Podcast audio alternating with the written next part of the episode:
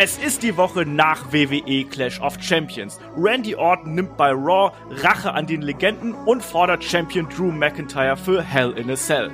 Bei SmackDown wiederum werden Händchen gehalten und die Familienfehde zwischen Jay Uso und Universal Champion Roman Reigns geht in die nächste Runde. Und damit hallo und herzlich willkommen zu Raw Cross SmackDown.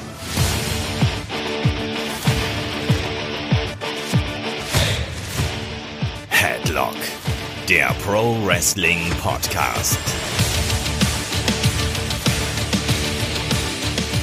Die erste Ausgabe von Raw Cross SmackDown ist da. Wir haben es angekündigt. Wir reviewen hier die aktuellen Episoden von Raw und SmackDown. Mein Name ist Olaf Bleich, ich bin euer Host. Bei mir, da ist der Kai. Wunderschönen guten Tag. Hallo. Wenn ich jetzt keine Lobeshymnen in den Kommentaren und auf Twitter lese, für eine Sache, die schon so häufig gefordert wurde, äh, da bin ich enttäuscht.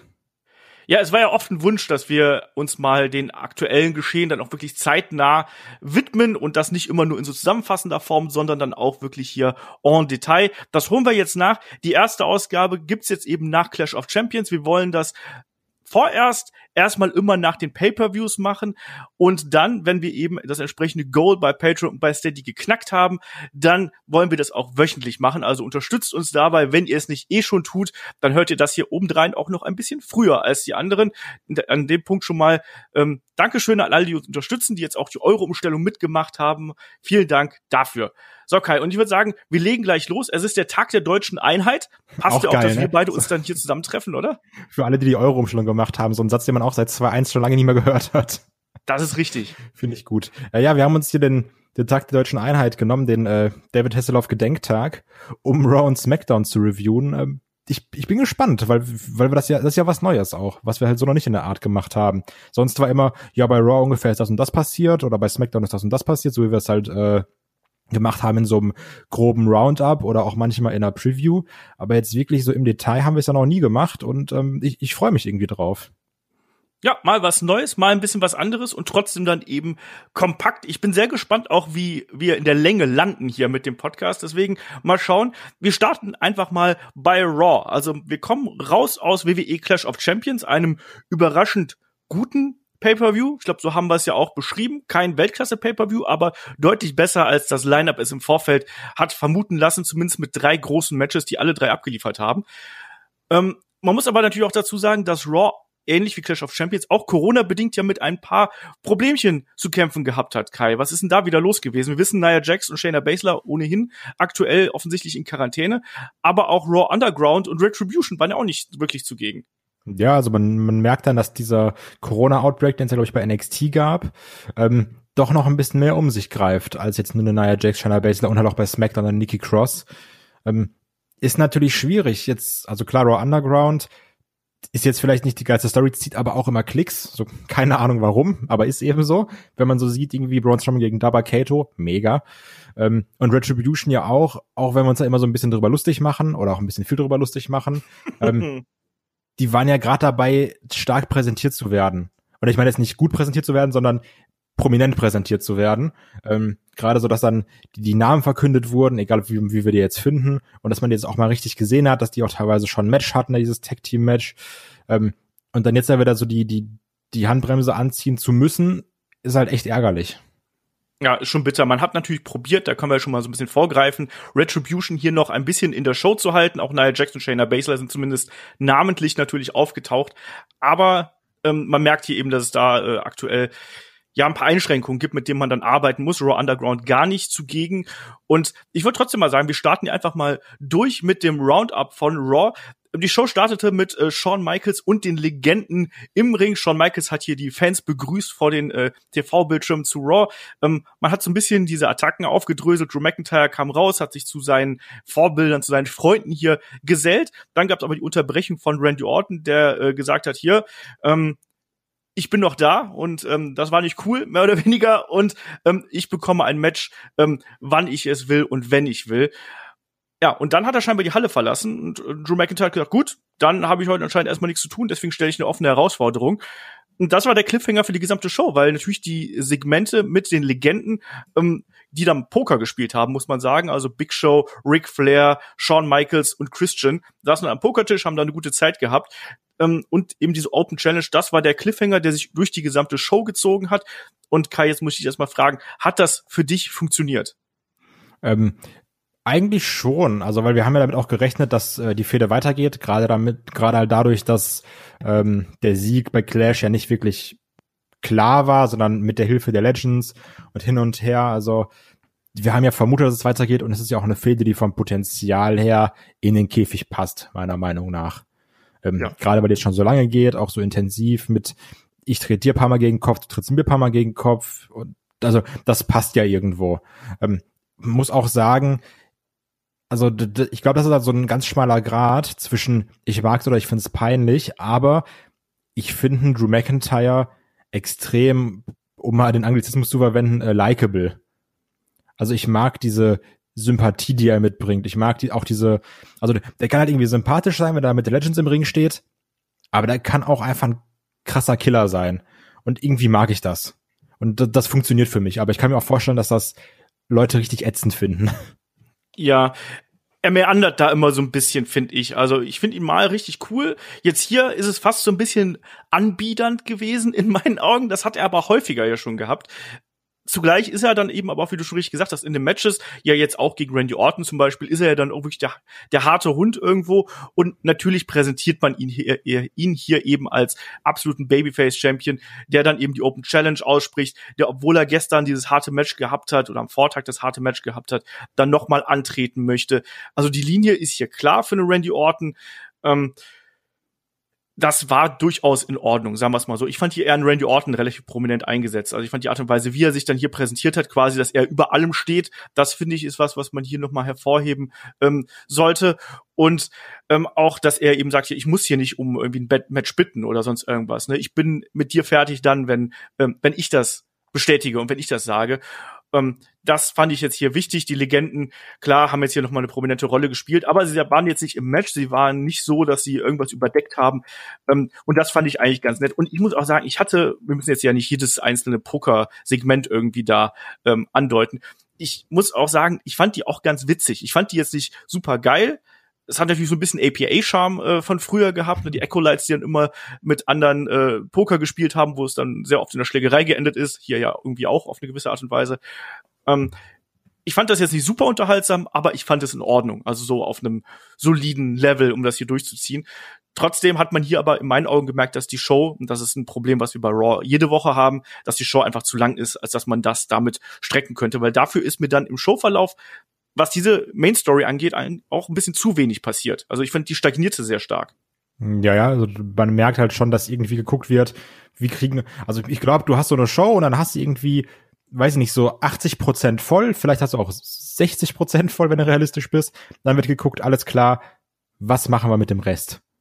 Und dann wird vielleicht noch mal eine Vignette zu viel reingepackt, da wird noch mal eine Promo zu viel reingeschnitten oder sowas. Also ähm, ich, ich weiß auf jeden Fall, was du meinst fand's aber dann trotzdem irgendwie okay. Ja, also wie gesagt, es gibt auch nicht, dass es eine Katastrophe gewesen ja. wäre. Es gibt da Leute, die sehe ich halt gerne auf dem Bildschirm, wie ein Shawn Michaels Problem. Es gibt auch Leute, die sehe ich nicht gerne auf dem Bildschirm, wie ein Ric Flair. Also deswegen, das ist, also ist so ein 50-50-Ding für mich gewesen. Genau, auf jeden Fall, das war hier die Story, die hat sich durch die gesamte Raw-Episode gezogen und dann eben auch die Open Challenge, die hier ausgesprochen worden ist, wo sich ja dann unter anderem ja ein Dolph Ziggler ja auch an, an den guten Adam Pierce im Verlauf gewandt hat. Ich habe ehrlich gesagt richtig Schiss gehabt, als wir den Dolph Ziggler gesehen haben, dass wir das ganze Ding nochmal kriegen. Ja, aber es hieß ja, die äh, Open Challenge ist für jemanden, der noch keinen Shot hatte. Ja, ja, eben. Das gilt auch für dich, Ziggler. Genau, ja, also man weiß ja nie genau, wie man das drehen und wenden kann, dass man dann trotzdem einen Shot bekommt. Aber es sollte ja dann am Ende einen großen Rückkehrer geben. Und äh, ja, wir können damit auch zum äh, ersten Match des Abends springen, weil wir haben es in der Review zu Clash of Champions gesagt. Also ähm, Selina Vega gegen Asuka war auch hier ein überraschend ordentliches Match. Auch da kein Weltklasse-Match oder so, aber ich glaube, wir haben alle mit deutlich schlechterem gerechnet. Und Kai, was macht man, wenn was äh, überraschend gut funktioniert hat? Man probiert es einfach nochmal. Ja, genau, das ist, äh, ich, also ich muss sagen, es hat trotzdem wieder irgendwie gut funktioniert. Das muss man ja sagen, ne? Ja. Womit ich auch nicht gerechnet habe. Also, dass es jetzt direkt danach wieder so funktioniert. Ähm, ich bin trotzdem kein Fan davon, diese Fäden aufzubauen mit, ja, wir kämpfen gegeneinander, dann haben wir nochmal ein, ein Pay-Per-View-Rematch und dann haben wir beim nächsten Pay-Per-View nochmal ein Match. Also ja. das ist irgendwie ein doofer Aufbau. Also ja, na, klar, hier eine Selina, Selina Vega hat ja auch, wenn man Auge zudrückt, unglücklich verloren. Mit, ah, der Moonsault wird, also der Move wird gekontert und dann Askalok und der ist ja eh gefährlich, so der kann ich immer mal überraschen. Ähm, ich mag trotzdem diese Art des Fädenaufbaus nicht. Ja, es ist ein bisschen zu viel direkt wieder. Klar, bei Clash of Champions nach dem Match haben wir noch die Attacke von Selina Vega gehabt, ne, diesen fiesen Trick irgendwo. Insofern ist es logisch gewesen, dass die beiden irgendwann in Zukunft aufeinandertreffen, aber dass man jetzt gleich dieses Match dann noch mal hinterher ballern muss, finde ich ein bisschen zu viel. Das Match an sich war okay, es war ein typisches TV-Match, acht Minuten haben wir da bekommen. Ähm, Asuka hat hier verteidigt Selina Vega jetzt irgendwo, finde ich zumindest in meinem Ansehen als Wrestlerin auf jeden Fall noch mal ein bisschen gestiegen, weil man gesehen hat, auf die kann man bauen, mit der kann man was machen, die kann nicht nur gut reden, die kann man auch in den Ring stellen. Ähm, sollte man jetzt aber trotzdem erstmal vielleicht wieder so ein bisschen aus dem Kreuzfeuer nehmen, wird man nicht machen, das weiß ich ganz genau. Aber äh, ist, sie hat zumindest aufgezeigt, dass hier noch jemand ist, die durchaus eine prominente Rolle in der Damendivision bei Raw spielen kann. Ich glaube, das kann man so als Positives hervornehmen. Negativ wiederum, dass man quasi hier das Programm ähm, etwas zu schnell und überhastet fortgesetzt hat und eigentlich einen, äh, das gleiche Match innerhalb von zwei Abenden zweimal verbraten hat. Ja. Ja. Ähm, nächstes Segment, da drehte sich das dann natürlich alles um Andrade und Vega. Da hat Andrade ja hier quasi ähm, Selina Vega endgültig den Laufpass gegeben und trat dann auch äh, im kurzen Nachgang gleich gegen einen Keith Lee an, der hier nach dem Punt von Randy Orton wieder zurückgekehrt ist. Keith hat auch nicht mehr so gute Laune wie früher, oder? Nee, nee, der, der macht jetzt ernst. Der, der ist jetzt in den Big Leagues. Der ist nicht mehr mit euch hier ein bisschen lachen oder sowas. Jetzt wird, jetzt zählen Ergebnisse. Ja, aber das hat sich ähm, auch so stark danach angefühlt, ne? Ja, also das ist, das, es geht hier nicht um Schönheit, sondern das war ein ganz klarer Sieg, drei Minuten, Ende zusammenpacken. Ähm, und ich mag ja auch einen Keith Lee und ich liebe auch die Spirit Bomb und das Andrade hier verliert war für mich auch klar, weil sind wir mal ehrlich, so egal was gesagt wird, Andrade du bist das Weak Link, tut mir leid, ist aber so. Ähm, also ein Gaza ist einfach charismatischer. So, ich glaube trotzdem, dass Andrade overall der bessere Wrestler ist, aber ähm, es ist halt immer noch ein Entertainment-Produkt. Von daher Pech gehabt. Du bist jetzt einfach der, der gerade fit ist. Ähm, aber auch hier bei einem Keith Lee, also ja, also ich, ich finde, man merkt irgendwie, dass das von Woche zu Woche gebuckt wird. Und das finde ich nicht gut weil ich den Keith Lee eigentlich gerne so äh, prominenter sehen würde. Also, also jetzt nicht im Main Event, so muss er nicht zwingend sein, der hatte ja auch irgendwie gute Sachen, aber der wird immer irgendwo reingeworfen und dann mach mal. Ja, ich sehe ein ähnliches Problem ähm, wie zu Beginn bei NXT, ehrlich gesagt. Man hat es bis jetzt noch nicht geschafft, mir den Charakter Keith Lee irgendwie zu erklären. Also wenn ich nicht NXT gesehen hätte, wenn ich nicht wüsste, wo er herkommt. Ich wüsste nicht genau, was er mir, was er für mich darstellen soll. Irgendwie außer, dass er der Kumpel von Drew McIntyre ist und diese Freundschaft jetzt auch nicht gerade besonders lang gehalten hat, wenn man ehrlich ist. Ich sag, wie es ist, ne? Ich weiß auch in NXT nicht, was mir Kiesli sagen will. Aber das war eben einfach ein guter Typ. Ja, also. das war eben auch da das Problem. Aber da, da ging das eben noch. Jetzt hier, ähm, wie du schon richtig gesagt hast, er wird hier von, von A nach B geworfen, mehr oder weniger. Dann die Orten gesquasht, dann zig Matches gegen Drew McIntyre, die alle nicht richtig klar geendet sind. Ähm, und jetzt plötzlich hier so ein Midcard-Match. Das fühlt sich jetzt für mich schon wieder so an, dass man gesagt hat, gut, der Versuch, ihn da oben reinzustecken, das hat nicht funktioniert. Setzen wir ihn einfach hier mal in die Midcard und machen ihn so ein bisschen zum, ich nenne es mal Spielball bei diesem Charakterwandel von einem Andrade. Der hat ja hier auch die Open Challenge ausgesprochen, das war auch wieder keine gute Idee ich finde das alles sehr merkwürdig. Und wie es da von Andrade weitergeht, das sehe ich ehrlich gesagt gerade gar nicht. Ich befürchte fast, dass, dass, äh, dass er jetzt erstmal so ein bisschen Midcard, äh, ja, Kanonenfutter irgendwo wird, bis er dann vielleicht eine endgültige äh, Entwicklung nochmal durchmacht. Aber aktuell schwierige Kiste. Generell bei Raw, die Midcard, haben wir schon mal angesprochen. Was Kreativität angeht und Charakterdarstellung, ähm, ist es da größtenteils echt nicht weit her. Ja, aber das schlägt das leider auch für mich rein. Weil eigentlich ist da halt viel Potenzial, das ist so ein bisschen mein Problem. Da ist verdammt viel Potenzial da, aber da wird irgendwie nichts draus gemacht. Also ich, ich hätte jetzt auch nichts da, also ich hätte auch nichts dagegen, wenn wir jetzt irgendwie ein Programm bekommen, was dazu führt, dass wir bei einem Pay-Per-View Bobby Lashley gegen Keith Lee sehen und sich da die Bomben um die Ohren kloppen. Da hätte ich Bock drauf. Nur dann brauche ich, also ich habe dann halt wieder diese, diese Angst, dass es dann aufgebaut wird mit, ah, Keith Lee taggt mal mit Apollo gegen MVP und, und Shelton Benjamin. Ah, Kisly taggt mal mit, äh, mit Apollo, Ricochet und Ali gegen das komplette Hurt-Business. Ah, Kisly kämpft mal gegen Cedric Alexander. Also, dass da wieder so, so einen Kackaufbau hast. Mhm. Weil, ähm, Also, sind wir ehrlich, das Match ist vielversprechend so an sich, äh, Lashley gegen Lee. Das, das ist ein geiles Ding, finde ich. Ja. Aber ich habe halt Angst, dass der Aufbau, so diese, ich will nicht, dass das Hurt-Business zu so einer Schablone verkommt für, wie baue ich Fäden richtig lang, langsam auf und langweilig auf. Ja, wobei ich sagen muss, ich glaube, Raw wird's gut tun, wenn der Draft da ist. Also da muss, Ja, da muss einmal durchgewirbelt werden. Zum Beispiel Keith Lee würde ich liebend gern bei SmackDown sehen, ehrlich gesagt. Ich glaube, dass er da besser eingesetzt würde. Ich glaube, der, ja, also, IC-Belt.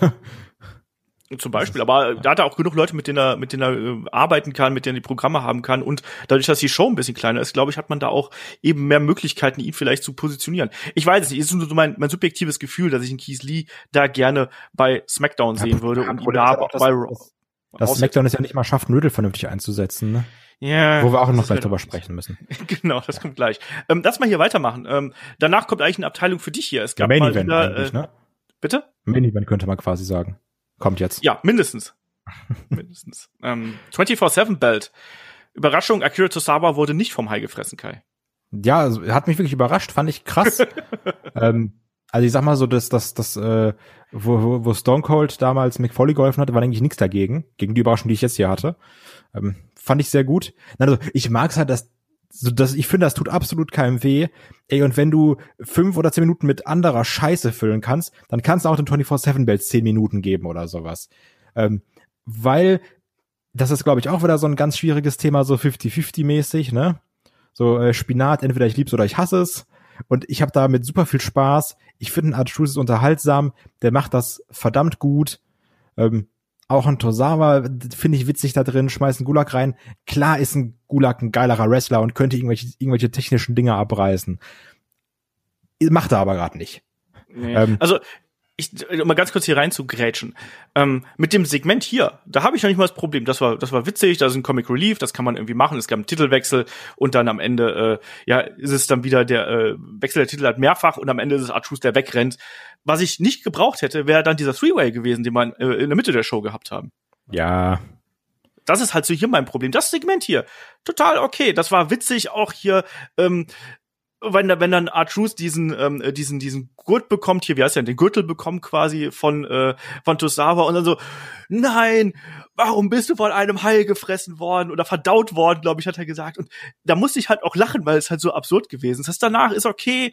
Das Match hätte ich überhaupt nicht gebraucht. Das hat mich einfach nur gelangweilt, das brauchte ich auch nicht. Und das ist auch für mich jetzt schon um dieses Segment, quasi dieses Gesamtkunstwerk hier 24-7 Belt for Raw abzuschließen. Das äh, gab hinterher noch einen Three-Way, den hat R-Truth dann auch im Attitude Adjustment gewonnen, hat den das verteidigt. witzig. Also das Ja. mit dem AA. Aber an sich brauche ich auch keine wirklichen Matches für den 24-7-Bild, da bin ich bei dir. Ich mag Backstage-Segmente, so lass dich wieder auf dem Golfplatz irgendwo prügeln, finde ich cool. Aber ja, ein Match braucht man nicht. Und macht doch gar keinen Sinn, so lange drüber zu reden. Über das nächste sollte man reden. Denn da hat auch das Internet sehr viel drüber geredet. Und zwar ging es darum, ich habe so ein bisschen an, nicht an Jerry Springer, sondern an Jerry Lawler gedacht beim nächsten Segment. Und zwar war da die äh, Mysterio-Familie wieder Oder meinst du andersrum? Wie meinst du? Du, weil du, du hast gerade gesagt, du hast nicht an Jerry Lawler, sondern an Jerry Springer gedacht und du hast äh, es genau andersrum gesagt. Ach so, okay, ja, aber du, du, du weißt, wie ich es meinte. Ja. Ich habe eher an Jerry Springer als an Jerry Lawler gedacht, so rum. Genau so. Eigentlich natürlich. Ähm, denn da saß die ganze Familie wieder komplett in, äh, in, den Louis, in Louis Vuitton eingekleidet. Ich glaube, die haben einfach so ein, ich glaube, die haben einfach ein krasses Sponsoring oder kaufen sehr, sehr, haben so 20 Prozent Anteile oder sowas, so viel wie die anscheinend besitzen. Ähm, und da geht's dann um diese Familienprobleme, wird wieder hier und da drüber gesprochen. Und das war ja so ein bisschen Spannungen zwischen äh, Ray und Alia, nennt man die so? Ich vergesse, wie man den Namen ausspricht, ja, ne? Ja, ich würde sagen Alia. Ja. Also Rays Tochter eben, ähm, weil er gesagt hat, so ja, die ist ja ein bisschen naiv und kennt die Welt nicht. Und dann hat sie gesagt, so, hä, wieso? Ich bin noch 19, ich bin noch erwachsen. Richtige Kai-Aussage. Ähm, und So fing Kai damals bei uns auch an. Dann haben wir ihn hier tough love, hart erzogen und so. deutsche Roman Reigns. genau. nenn mich Tribal Chief, Kai, nenn mich Tribal Chief. Also sehe ich so dich, so oberkörperfrei mit so einer Blumenkette. So. Das Schlimme ist, es gibt Fotos von mir mit Oberkörper frei und einer Blumenkette. Fuck, die will ich haben. also wenn Steady bei, wenn Steady und Patreon irgendwann mal bei 1000 Supportern sind, dann werden die Dinger geleakt.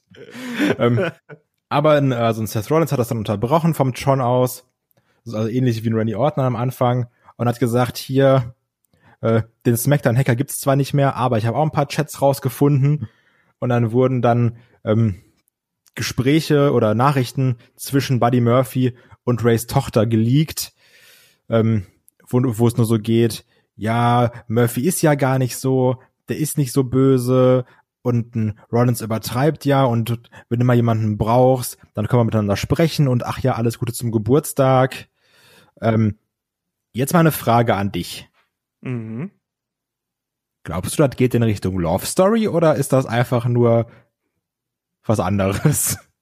Ich habe diese Vermutung schon Shaggy im Magazin, glaube ich, vor boah, zwei Wochen oder so, als das losging, äh, als, als, als, als da diese erste Berührung zwischen den beiden gegeben hat, als Murphy am Boden gelegen hat und äh, Alia hat ihn dann kurz, ne, nach der Attacke von Seth Rollins hat ihn dann kurz getröstet. Ähm, ich halte das gar nicht für so abwegig. Also entweder wird man hier Alia auf die Seite von ähm, Rollins und Murphy turnen, weil ich sehe auch den absoluten Bruch zwischen Murphy und Rollins noch nicht. Ich glaube, dass das alles ein Swerve ist, um einen, äh, den Mysterio-Clan quasi zu entzweien auf die schlimme Art und Weise. Also ich gucke ja sehr viel GZSZ, da läuft sowas auch am laufenden Band, ne? Das ist einfach so, Rollins so, kommt so als Joe Gerner oder sowas irgendwie genau. genau, so in der, in der Richtung. Ähm, ich glaube halt schon, dass man damit spielt, aber ich muss zugleich sagen, dass mich diese Storyline jetzt hier auch überhaupt nicht mehr mitnimmt. Ich fand ja diese Die ganze Sache ein bisschen mit, langsam, ne? es war, es ist zu langsam, es ist nicht pointiert genug. Ähm, es fühlt sich auch ähm, zu ähnlich an zu vielen Dingen, die wir schon gesehen haben. Und es ist auch einfach zu lang. Und ich habe jetzt mittlerweile habe ich für mich das Gefühl, dass diese Storyline ähm, schon so, also sie ist noch nicht komplett von der Klippe gestürzt, aber so man, man steht kurz vor der Kante und macht so, äh, äh, weißt du, man, man versucht die Balance noch zu halten. Wie, wie, so ein, wie so ein Auto, was da so langsam kippt und dann laufen sie alle nach vorne und dann das gleiche Gewicht zu halten, aber dann ist irgendwas wieder hinten, das kippt wieder. Und Genau. äh, ja, aber die andere Frage ist jetzt, also die ist 19, ist das legal? Was Love Story oder die im TV einzusetzen? Nee, ich meine so Love Story mäßig. Boah, fragst mich was. Ich glaube Oder- ja. Oder Einverständnis der Eltern? Ich weiß halt, na, ich, also ich weiß ja nicht, wie das, äh, oder äh, ob das da ab 21 ist, weil bei uns ist es ja schon ab 18. Dann, dann darfst du ja sagen, komm, jetzt suche ich mir meinen Sugar Daddy, Grüße an den Wendler. Ähm, ich, ich weiß halt nicht, wie es da ist, ne? Ich glaube, das ist noch, ich glaube, das ist noch äh, okay, glaube ich. Aber ähm, ja, aber es, es heißt ja auch, dass man hier überlegt, ob man sie aktiv in den Ring stell, stellen soll, quasi. Also dann hat man bald den ganzen Mysterio-Clan hier außer der Ehefrau. Ja, einfach noch Bock auf die Mutter auch. Komm, schmeiß rein. Ja, komm, wenn Mrs. Vater hier schon äh, wrestlen kann, dann kann die Mutter das auch. Ey, Miss Vater war aber auch einfach überragend. Also wirklich. Ja, aber ansonsten hier Segment ein bisschen zu lang, beziehungsweise viel zu lang. Die Fehde hat auch inzwischen echt echt so ein bisschen an Traktion verloren. Ähm, das zieht sich einfach alles und ähm, mich hat das nicht wirklich überzeugt, was wir hier gesehen haben. Und es ist einfach too much inzwischen. Also auch hier der Draft könnte vielleicht der ganzen Geschichte ganz gut tun. Ja. Das habe ich auch vermutet, aber nachdem das jetzt so weiterging, glaube ich, da wird der Draft absolut nichts machen. Also Ja. weil die werden so bleiben und da geht's weiter. Das ist möglich, aber ich hoffe nicht. Apropos Draft. Äh, Das nächste hat uns ja auch gezeigt, Draft brauchen wir nicht, um Leute rüber zu schicken. Denn Mandy Rose ist jetzt ja bei äh, Raw von SmackDown rüber, rüber gewechselt, ähm, weil sie Miss sich dafür eingesetzt hat natürlich. Aber wir haben auch ein neues Tech-Team, ähm, weil wir ja schon gesagt haben, ah, Tech-Team-Division bei den Frauen bisschen dünn. Deswegen haben sie wieder den äh, Generator angeworfen und er hat ausgespuckt, Mandy Rose und Dana Brooke, die jetzt Klar. zusammen kämpfen. Gegen äh, Lana und Natalia. Und die sind anscheinend, ähm, ja, heiß auf das Tech-Team Gold. Sag, wie es ist, brauche ich nicht. Ist mir komplett egal. Ähm, auch Mandy Rose von, ich habe jetzt hier irgendwie eine größere Fehde mit Sonya Deville und schließt die ab, wieder irgendwie in der Bedeutungslosigkeit verschwunden. Ja, keine Ahnung. Ja. Was machst du, wenn du zwei Blondinen übrig hast, steckst in ein Tag-Team und lasse um irgendwie einen bedeutungslosen Titel fäden? So fühlt sich das hier ein bisschen an. Das Match war nicht gut, das Match war nicht sauber. Mandy Rose und äh, Dana Brooke gewinnen das Ding hier am Ende. Aber schön war das nicht. Ähm, das ist kein Team, was irgendwie also man, klar, man kann es natürlich probieren, man kann mal gucken, wo es hinausläuft, aber natürlich für äh, Mandy Rose, die ja wirklich in zwei großen Fäden eigentlich mittendrin gewesen ist. Die haben irgendwie Otis Storyline gehabt irgendwie ja. und dann ähm, sie gegen Sonya Deville, was ähm, auch emotional zumindest echt gut funktioniert hat das jetzt fühlt sich wirklich wie eine Degradierung irgendwo an und du hast schon richtig gesagt, also jetzt einfach mal so, da so quasi anderthalb Wochen vor dem Draft einfach nochmal zwei rüber zu schicken, ist natürlich irgendwie schon ein bisschen merkwürdig. Und ja, wir haben hier Kampf der Blondinen gehabt, das war kein besonders gutes Match und ähm, ja, auch eine, eine, eine Match zwischen Mandy Rose, Dana Brooke und Nia Jax und Shayna Baszler, nachdem die dann irgendwie die äh, Rise Squad abgefertigt haben. Ja, äh, ist jetzt nichts, wo ich aus der Hose springe, sagen wir es mal so. Nee. ähm, was glaubst du, wo will man mit äh, Bianca Belair hin? Da zeigt man jetzt ja in der Vergangenheit immer wieder ein paar Clips, wo sie irgendwie sportlich aktiv ist. Ähm, hier jetzt auch wieder. Ähm, man versucht sie ja anscheinend jetzt so ein bisschen darzustellen. Gelingt das für dich? Mm, also die wird ja so als sehr kompetitiv dargestellt und so sehr ehrgeizig und auch als mega krass. Ich mache alle fertig, ne? Ähm, mag ich erstmal, weil dieser Trailer halt auch so eine gewisse, also halt Können vermittelt hat, aber auch Arroganz. Und Arroganz steht nach Bianca Belair meiner, meiner Meinung nach sehr, sehr gut. Mhm. Und ich mag die auch eigentlich ziemlich gerne sehen, so weil, also, so, ich mag diese Art, weil die hat halt einen Charakter und das haben sehr, sehr viele nicht. Ja. Also, also du siehst die an und die sagt dir direkt irgendwas. So, das finde ich gut. Ähm, ich habe aber wieder die Befürchtung, dass es einfach so dieses typische ist. Ja, wir haben mal, weiß ich nicht, an so einem guten Tag mal fünf Vignetten gedreht, die zeigen wir jetzt Woche für Woche und dann darf sie irgendwie am Ende gegen Lana gewinnen. also, ähm, wahrscheinlich wäre, seitdem Miro ja bei AEW debütiert ist, hat Lana kein Match mehr gewonnen und hat eigentlich nur auf die Fresse bekommen, wenn man ehrlich ist. Ja, traurig, obwohl ja, ja Lana ist auch einfach kacke. Also müssen wir, die ist halt schlecht, ne? Können wir jetzt sagen, was wir wollen, die ist halt echt nicht gut. Außer so im Reden, manchmal, das ist dann schon spaßig, aber so im Ring hat die Meinung noch nichts verloren. Ähm, mich würde es halt freuen, wenn sie eine Bianca Belair so aufbauen, dass sie irgendwann gegen Asuka kämpft, weil ich finde, dafür hat das Potenzial. Ja, hatten wir ja, wenn ich mich komplett täusche, auch bei NXT schon mal. Ähm, Bianca Belair bringt massig Potenzial mit. Du hast gerade die äh, Attitüde angesprochen. Ich finde, die hat einfach so einen gewissen Swagger. Der ist auch super modern, wie die Art und Weise, wie sie sich präsentiert. Ähm, ich halte die, ich habe schon von Anfang an ich halte die für jemanden, die kann eigentlich auch die Damendivision tragen, wenn man sie entsprechend darstellt und wenn man, äh, wenn sie auch da jetzt inzwischen die Sicherheit dafür hat gehabt hat, weil in der Vergangenheit war es dann eben so, dass sie da auch manchmal ein bisschen unsicher gewirkt hat. Ich glaube, das hat sie inzwischen abgelegt. Deswegen go for it. Also ich finde die Segmente finde ich jetzt ganz nett, aber auch da muss man dann mal gucken, wo das drauf hinausläuft oder ob sie am Ende irgendwo dann doch in einem Raum sitzt und wartet, bis jemand anklopft, der, der sie herausfordert. So wie unser nächster Kollege. Denn da hatten wir jetzt, äh, da geht die Fehde zwischen Alistair Black und Kevin Owens weiter.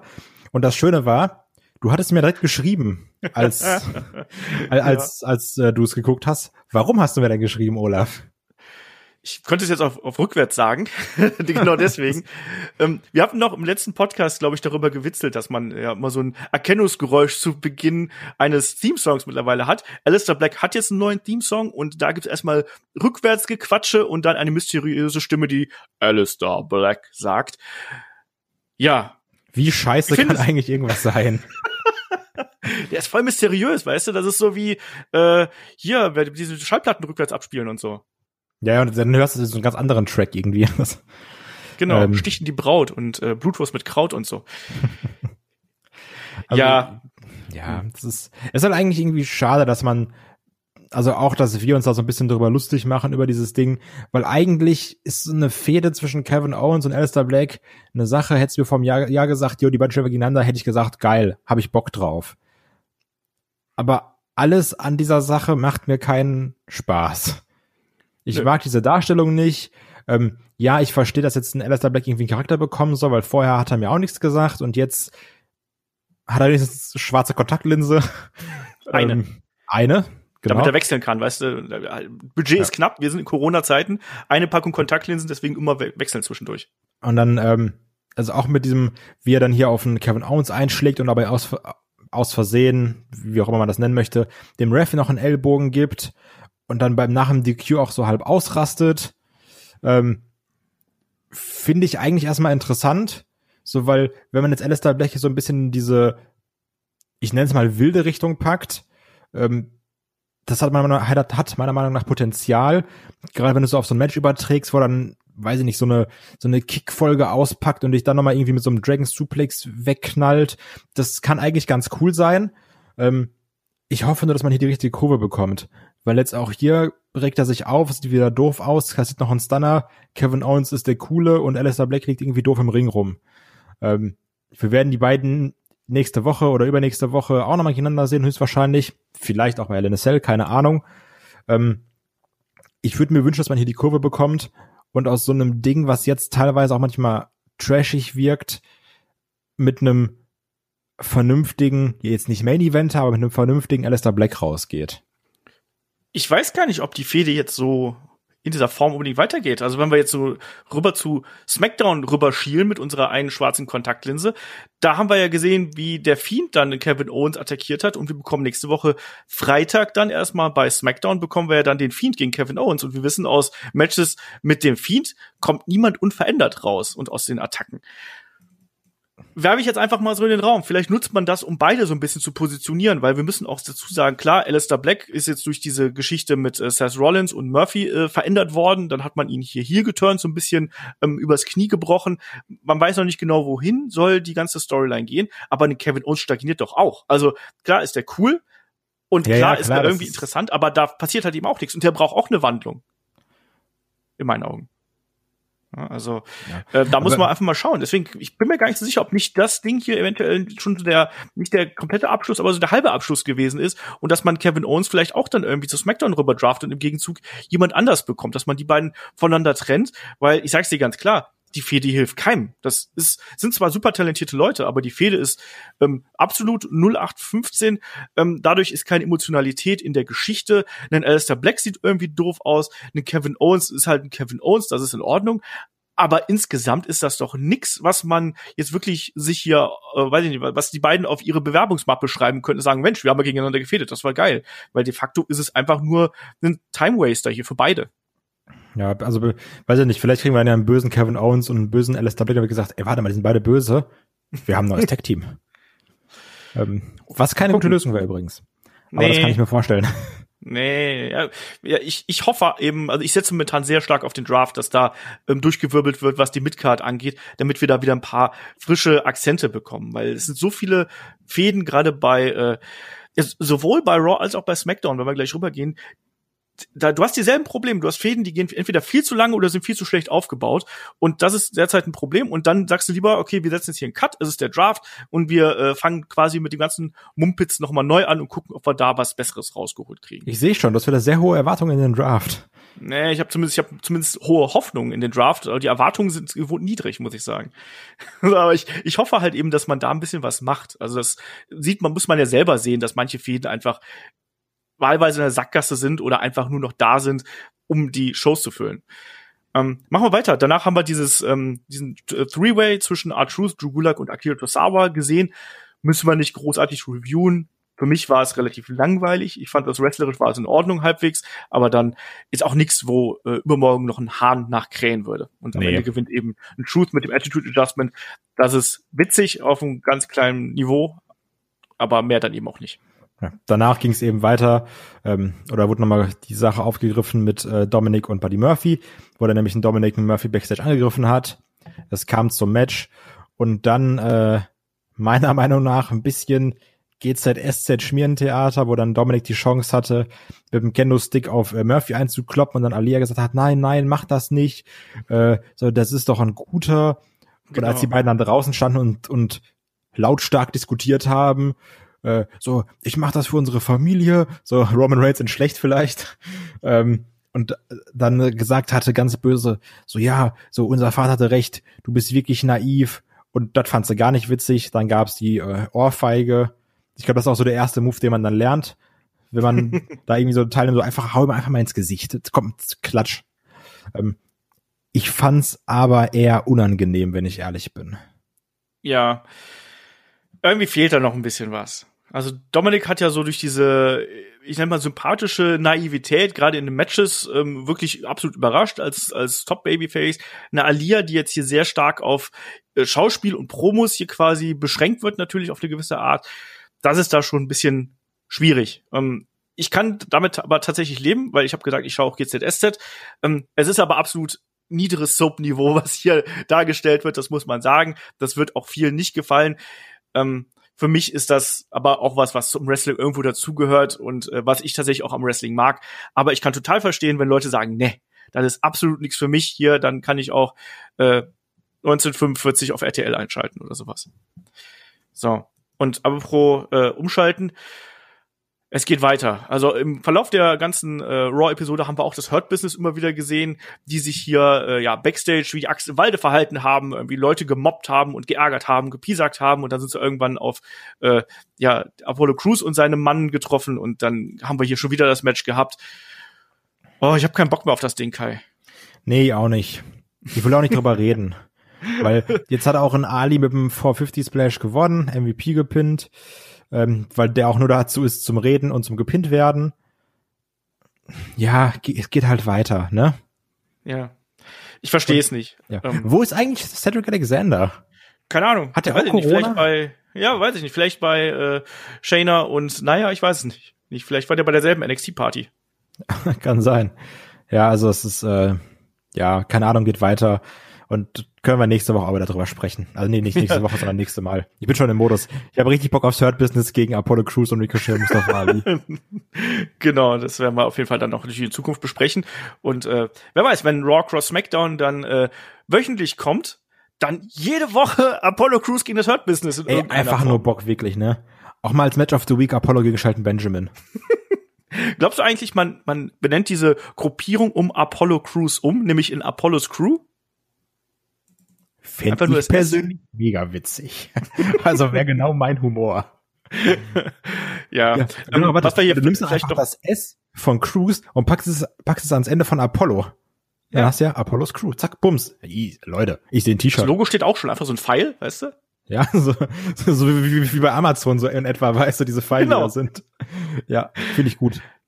Ähm, ich glaube, was wir hier noch erwähnen müssten, weil das Match ist äh, nicht wirklich erwähnenswert, muss man dazu sagen, ist hier die Tatsache, dass wir noch mal einen kurzen ähm, Retribution Unterbrecher gehabt haben, nicht aber durch äh, die Akteure selbst, sondern erstmal durch flackerndes Licht und dann eben die Retribution-Schriftzüge.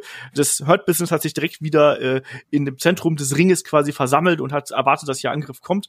Der kam aber nicht. Tja, lasse ich einfach mal so stehen. Da kam halt nicht. Und jetzt müssen wir abwarten, was da am ähm, kommenden Montag passiert. Ich meine, der Vorteil bei Retribution ist ja immer noch, man kann ja theoretisch auch immer noch diese Minions reinwerfen irgendwie und da einfach da so eine Gruppenattacke ähm, irgendwie bringen. Aber wirklich aufregend ist das dann äh, auch nicht. Ja.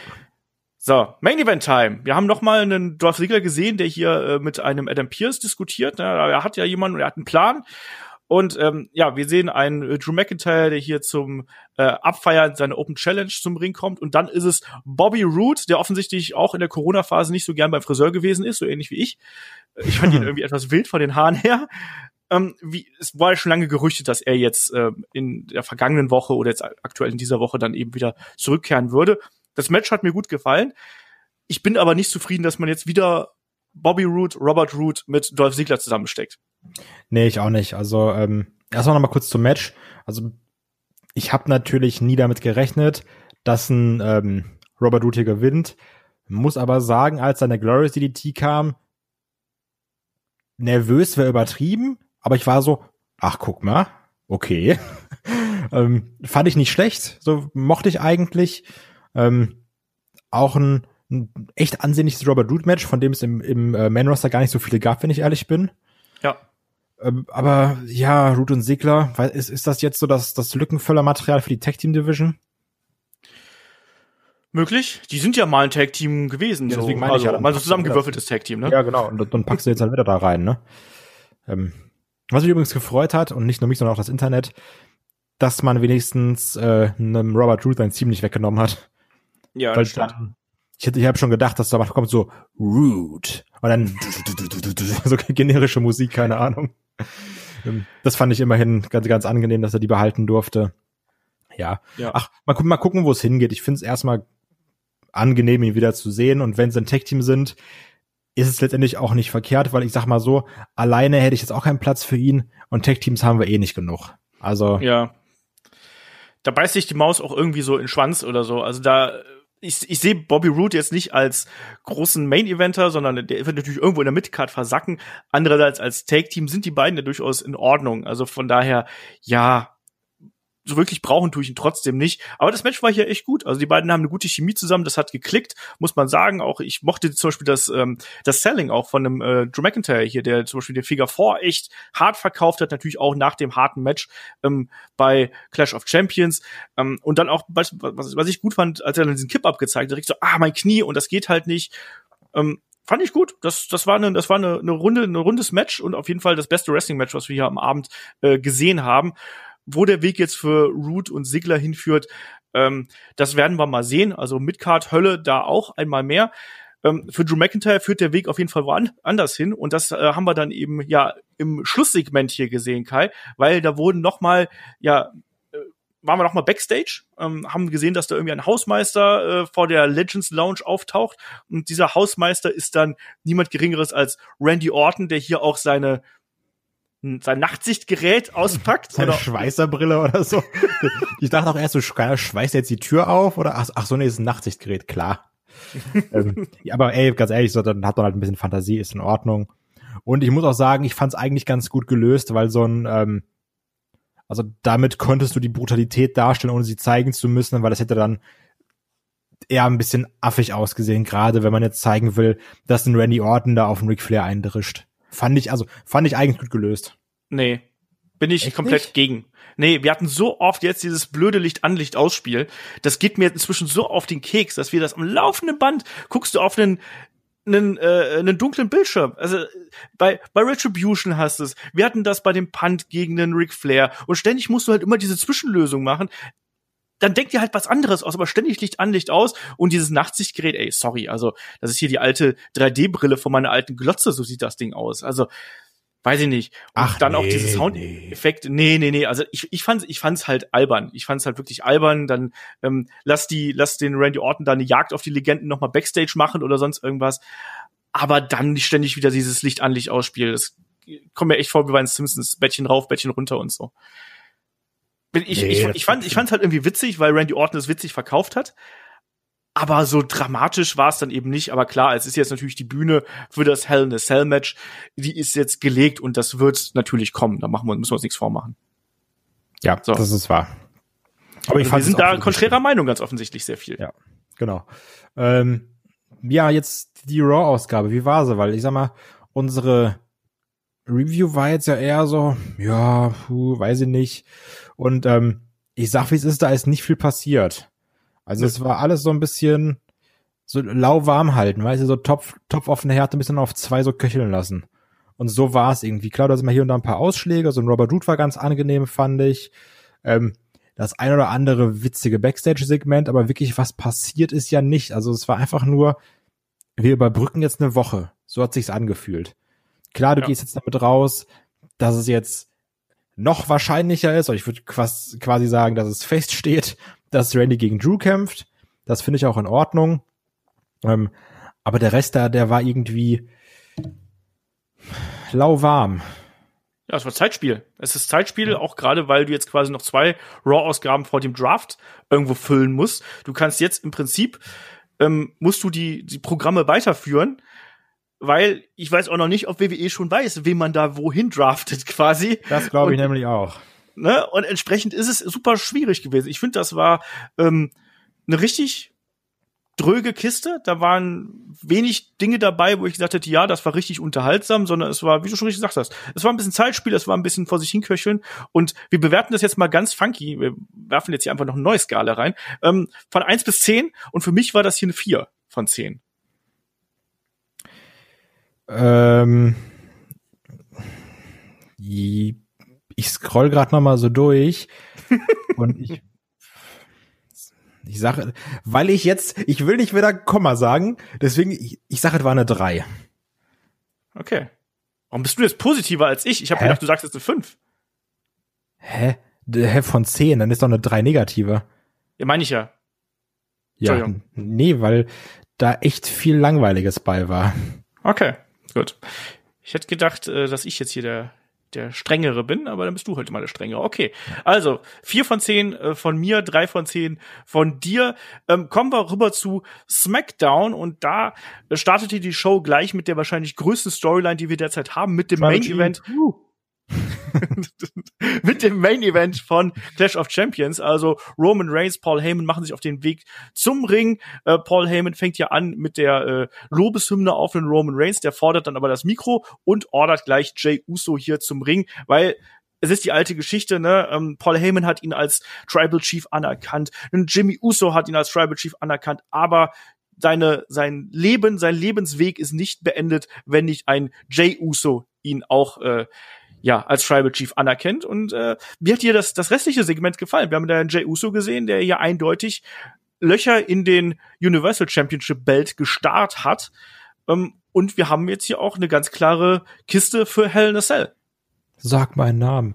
Ähm, also ich, ich muss es echt sagen, ich finde, das ist so ein verdammt schmaler Grad, ne? Zwischen, also man kann das ganz, ganz leicht extrem peinlich und kacke finden oder auch gut. Und ich muss auch wieder sagen, ähm, ich mochte es. Also ich mochte es auch schauspielerisch, wo dann dann Roman stand und auch äh, diese diese diese Art, wie er mit einem Jay redet, so, das, weil das Geile ist so, er sagt also er sagt ja prinzipiell, wenn du es liest, sagt er ja eigentlich nette Sachen. Mhm. Aber er sagt keine netten Sachen.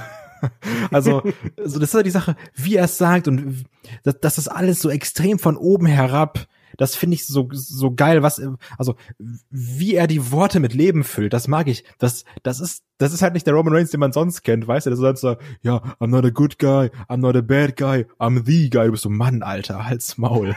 also, und das hier ist halt, also, ich finde, das ist wirklich gut dargestellt. Auch ein Jay, der da, ähm, sich dieser Sache gar nicht bewusst ist und man so einen leichten man könnte jetzt sagen, Größenwahn hat und einfach nur diesen Titel sieht und sagt, ich will Champion sein, ich will jetzt, jetzt ist meine Zeit. Und Roman, der da so von oben herab ihn die ganze Zeit anguckt und auch sagt, ja, du guckst mich ja gar nicht an, wenn ich mitrede, du guckst nur auf den Titel. Ist es das, was du unbedingt willst? Von mir aus ist mir doch egal. So, es geht hier um was Wichtigeres. Und ähm, ja, dieses Tribal Chief Ding, das darf man nicht übertreiben. Aber ich weiß, also ich mag das und auch jetzt diese Spannung, die da drin ist, wie er auch da mit einem äh, mit einem Jay redet, wo es auch wieder cool ist, dass du da dieses äh, Corona-Ding positiv nutzt, dass er ihm da irgendwas ins Ohr flüstert, du es aber so halb mitbekommst, wo es dann darum geht, dass das äh, Match irgendwie anders sein wird, dass dass dann dass er dass es einen hohen Einsatz hat. Genau, das ähm, ist mich ja noch die Frage. Entschuldigung, wenn ich dir da ins Wort falle. Er hat ja gesagt hier, da wird mehr auf dem Spiel stehen als in einem anderen Match ähm, was wir hier jemals gesehen haben.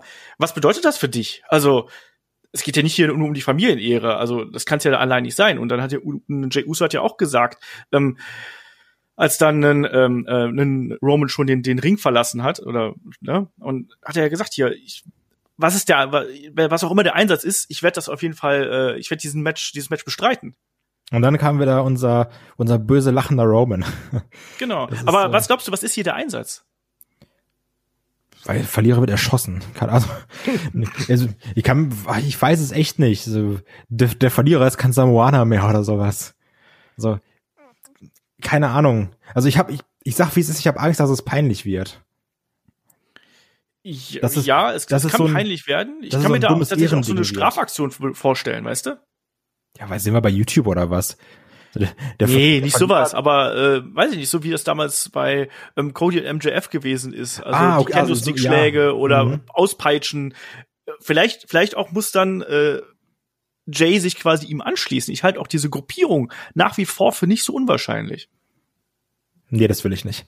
Ähm, aber also ja, so, so eine Strafe fände ich gar nicht so verkehrt. Irgendwie, oder weiß ich nicht, der, so dann, dann muss er irgendwie von, von Jimmy so 20 Mal mit irgendwas geschlagen werden oder so, weiß ich nicht. Ähm, vielleicht sowas. Also vielleicht kommt da wirklich dann, wie du es immer gesagt hast, so ein Samoan irgendwas Match. Ähm, trotzdem, das ist, ist für mich jetzt ein Cliffhanger.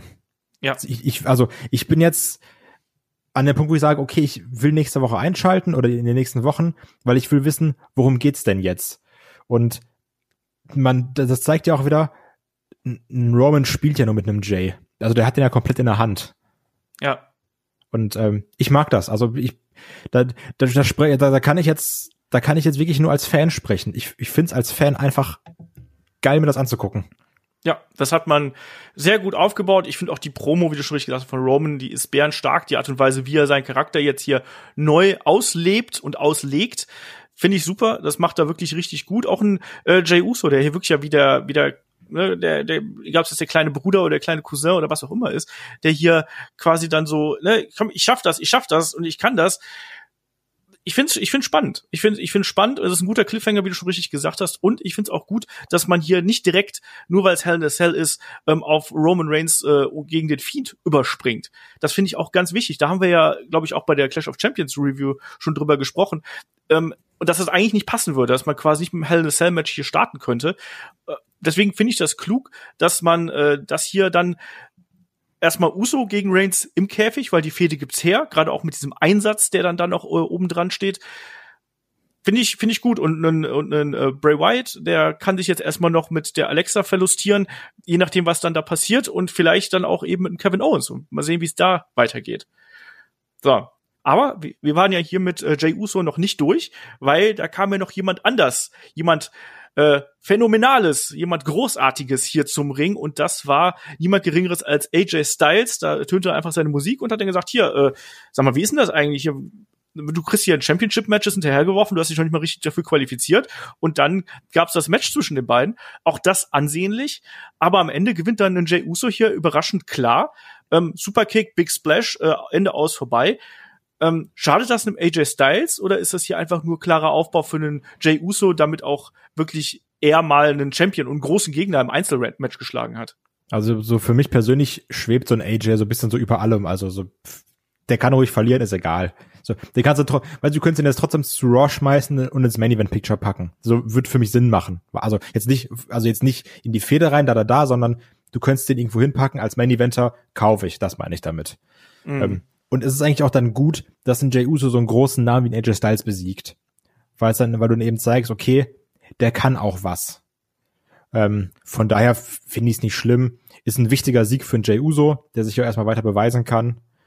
Äh, ja. Übrigens, AJ, als er da rauskam, hat mich so ein bisschen so an diesen äh, so leicht rassistischen Onkel auf so Partys erinnert der so sagt so, ja und hier ist, ist jetzt euer Luau oder irgendwas vorbei und so irgendwelche Begriffe um sich geworfen. Ich war so, Mann, das ist er, das ist meine AJ.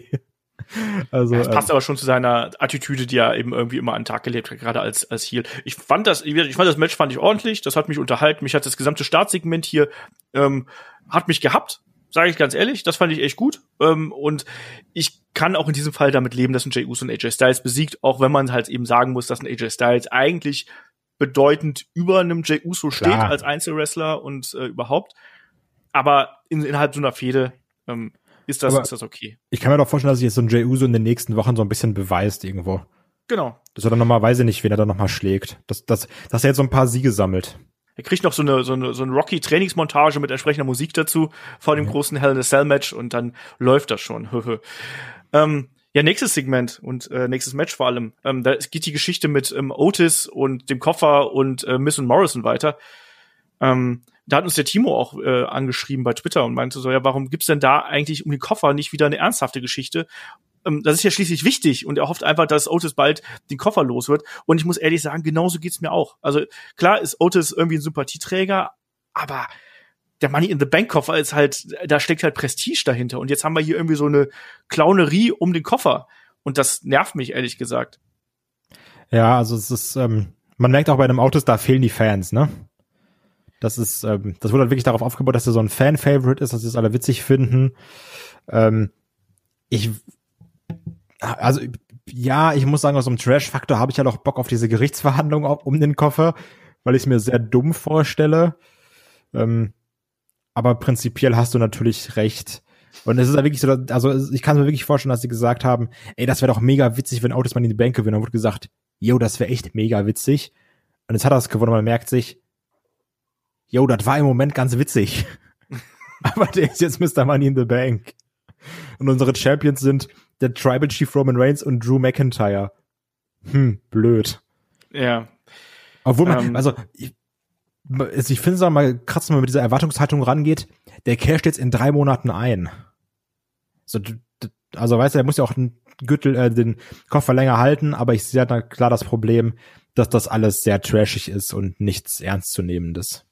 Nee, also das ist halt hier so mein größtes Problem. Klar, John Morrison kriegt auch am laufenden auf die Nase irgendwie nur. Ähm, hier ja auch, hier hat er auch verloren. Mir fehlt hier die Ernsthaftigkeit. Mir fehlt hier auch ein bisschen dieses äh, Zeichen von von Otis, dass er hier Ambitionen in Richtung äh, äh, großer Gürtel irgendwie zeigt. Das, das, das, das fehlt mir halt hier eben komplett. Wir hatten so ein, zwei Teases. Klar, da hat das Publikum gefehlt, aber ähm, eine schlechte Storyline kannst du eben auch nicht mit Publikum irgendwie gut äh, machen. Das muss man auch mal hier ganz klar sagen. Deswegen, ja, natürlich, aber ich glaube, dass sie halt mit den Reaktionen ein bisschen spielen wollten. Das meine ich damit einfach nur.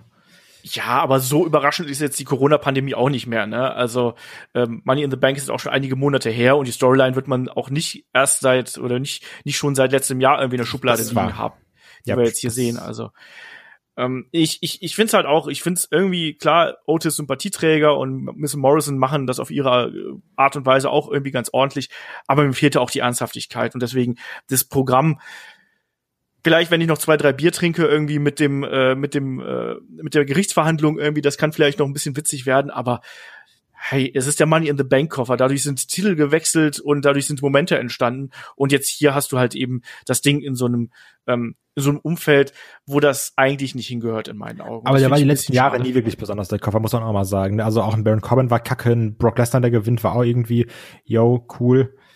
Ähm, ja, also, aber es ist, es ist aber immer noch ein Brock Lesnar, ne? Das ja. muss man auch sagen, auch wenn es vielleicht den Fans in Anführungsstrichen nicht gefallen hat, aber es ist eben dann trotzdem eine große Nummer gewesen. Das ist was, ja. was darüber geredet worden ist. Jetzt kriegen wir hier eine Comedy-Gerichtsverhandlung. Das sind schon zwei unterschiedliche Paar Schuhe.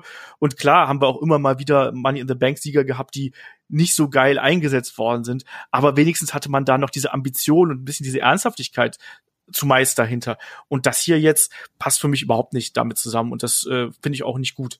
Aber wir können trotzdem eigentlich festhalten jetzt, äh, Caterpillar Elbow ist der größere People's Elbow, oder? Definitiv. Gut. So ähm, sieht's aus. Was wir auch noch hatten, ist ja, dass auch ein Sami Zayn seine, seine innere Landra Blaze äh, challenged hat und Jeff Hardy Titel in den Müll geworfen hat, eiskalt. Ja. Ähm, ja, also typische Sami Zayn Promo, ne? Sagt genau, hier, das war davor, muss man sagen. Ne? Wir ja, haben jetzt genau. einen kleinen Sprung gemacht sagt eben hier, ich habe es euch allen gezeigt, ich habe es bewiesen, ich war der wahre Champ, aber es ist einfach eine Frechheit, was ich hier auf mich nehmen musste, um zu beweisen, dass ich recht habe und sowas. Ähm, ja, war passend. Gucken, wie es weitergeht. Genau, ja, und vor allem auch Aufbau natürlich zum Main Event. Main Event sollte ja Sami Zayn gegen Jeff Hardy sein. Deswegen ähm, passt super zu einem Charakter wie äh, Sami Zayn. Und äh, es gab ja mehrere, ähm, wie heißt das, Titel, die im Müll schon gelandet sind. Und äh, Landra Blaze, ähm, Medusa ist der bekannteste natürlich, die ganze bekannteste Geschichte. Ähm, weiter ging's äh, mit äh, dem Match zwischen Seamus und Shorty G, aber da ist eigentlich viel wichtiger, was davor passiert ist, weil Big E hat hier den guten Seamus herausgefordert. Da gab's ja äh, in den Vorwochen die Attacken und ähm, ja zu einem False Count Anywhere beziehungsweise Street Fight in der kommenden Woche. Ja, und Seamus bügelt dann hier einfach mal ganz äh, schnell einen Shorty G weg auch hier, ich nenne es mal Midcard-Hölle. Also ein armer Shorty G, der ständig auf die Nase bekommt. Ähm, man versucht natürlich jetzt hier irgendwie ein Big E zu pushen. Auch das Match zwischen den beiden haben wir ja schon mal ähm, gesehen bei Payback, wenn ich mir jetzt nicht komplett äh, vertue. Ähm, ja, also ich glaube, das wird ein launiger Brawl zwischen den beiden äh, großen Männern hier werden. Für Shorty G tut's mir ein bisschen leid. Also der muss auch dringend mal ein weiteres Makeover bekommen, in meinen Augen. Ja, das ist, ähm, also ich habe mich jetzt, also es wundert mich jetzt auch nicht, dass jemand mit dem Namen Shorty G jetzt nicht irgendeinen Titel hält, also, sondern nur ein Jobber ist, ne? Müssen wir auch sagen. Du meinst, dass der immer ein bisschen zu kurz kommt? dass er zu kurz geraten ist. Oder wie du so schön geschrieben hast, dass Seamus Shorty G einen Kopf kürzer gemacht hat. Da fand ich auch richtig lustig, ne? Ja, ich, weißt du, ich habe nicht so viel Gelegenheit, mal Kleinwitze zu machen. Aber wenn jemand Shorty G heißt, dann muss ich die Chance ausnutzen. Mir tut's für Chad Gable einfach leid. Ja, also das ist kacke, ist ja der Typ ist ein guter Wrestler. Das ist echt ärgerlich. So, auch wenn du an NXT American Alpha denkst, das war halt ein geiles Tech-Team, ne? Gute Wrestler.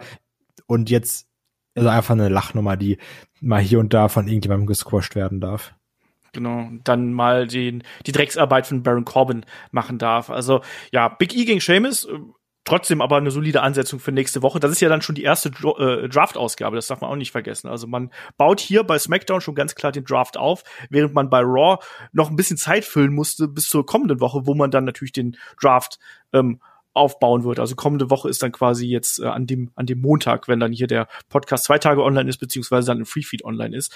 Ähm, da ist ja noch kein Draft. Der Draft ist ja am 9. und am 12. Entsprechend hat man hier auch gemerkt, dass man bei Raw einfach auf Zeit gespielt hat. Nächster Punkt. Ähm, wir sehen den Kevin Owens, der einfach mal hier von äh, Raw zu SmackDown gekommen ist, hier einfach mal Double Duty geschoben hat, weil er ja eine Maschine ist. Ähm, und er will hier Alexa Bliss auf den Zahn fühlen. Wir haben erstmal Backstage gesehen und da mochte ich das ganz gern, dass man dann, als er kurz hier angekündigt hat, ja, so und so sieht's aus, ne, und sich schon bereit gemacht hat, ähm, hat man dann ja im Hintergrund diesen Bildschirm gesehen, wo das Firefly Funhouse aufgetaucht ist. Ähm, das fand ich eine ganz nette Anspielung. Hatten wir ja schon häufiger und ich mag es auch immer wieder. Also wir hatten es ja schon, ich bei The Mist, dass da die Puppen im Hintergrund waren oder sowas. Genau. Ja, mag ich. Das sind so diese Undertaken-esken Mindgames in Light. Ja, ähm, wie hat dir dann hier die, ähm, ja, dieses Interviewsegment gefallen? Das war ja dann, wie gesagt, mit Alexa Bliss, die hier komplett im Schlafwagenmodus irgendwie unterwegs gewesen ist und ähm, die ihre ihre Emotionen und die Begegnung mit dem Fiend irgendwie hat Revue passieren lassen. Ähm, dann Kevin Owens ja auch gesagt hat, hier, du bist doch gebrainwashed worden, bist doch gar nicht du selbst und so, ne? du hast dich so verändert. Und dann sagt sie, ja, aber die Lügen äh, sind, du hast recht, ich bin, ich bin gewaschen worden, die Lügen sind wie weggewaschen und sowas. Und dann kam jetzt Let Me In, dann kam die, ähm, kam der Fiend, Kevin Owens hat sich vorher noch bereit gemacht, dann kam der Fiend und es gab die Mandible Claw. Ähm, wird dir das hier gefallen? Ähm, ich find's schwierig, weil ich ja über Wochen gesagt habe, ich will eine Alexa Bliss da nicht sehen. So, lass, lass meinen Fiend in Ruhe, habe ich immer gesagt. Ähm, ich find's aber trotzdem interessant, weil ich nicht weiß, in welche Richtung sie gehen. Und ich hoffe, dass sie es aber wissen. Ähm, und nicht einfach so, wir machen das mal und gucken, was passiert. Ähm, so, es kann auch wieder, also es ist wieder so, auch wieder so ein 50-50-Ding, wo Leute entweder sagen, so Mann, Alexa Bliss unfassbar fremdschämen. Ähm, oder ich sage jetzt, ich lasse mich darauf ein. Ich also so mal gucken, so ich fand es jetzt auch gar nicht so trashig, wie sie da auch geredet hat. Ich mochte es irgendwie. Ähm, ist auch mal eine andere Alexa Bliss, weil bei der musste auch mal ganz dringend irgendwas passieren, sind wir mal ehrlich. Ähm, und dann auch, wie sie da geredet hat und so ein bisschen sehr fanatisch, was ich erstmal interessant finde. So wirklich so, ja, wie, wie so ein Sektmitglied irgendwie, so als, als wäre so der, der Fiend zu dieser Personenkult, dem sie jetzt angeschlossen hat. Ähm, dann halten sie am Ende noch Händchen. Und eine Alexa Bliss guckt so ganz komisch in die Kamera. Ähm, also ich, ich bin gespannt, was draus wird. Also ich, ich will jetzt auch noch nicht, ich, ich will es jetzt noch nicht verurteilen und sagen, finde ich doof, finde ich, finde ich geil, sondern ich bleib wirklich bei, ich find's interessant. Und mhm. äh, mal schauen, wohin es geht.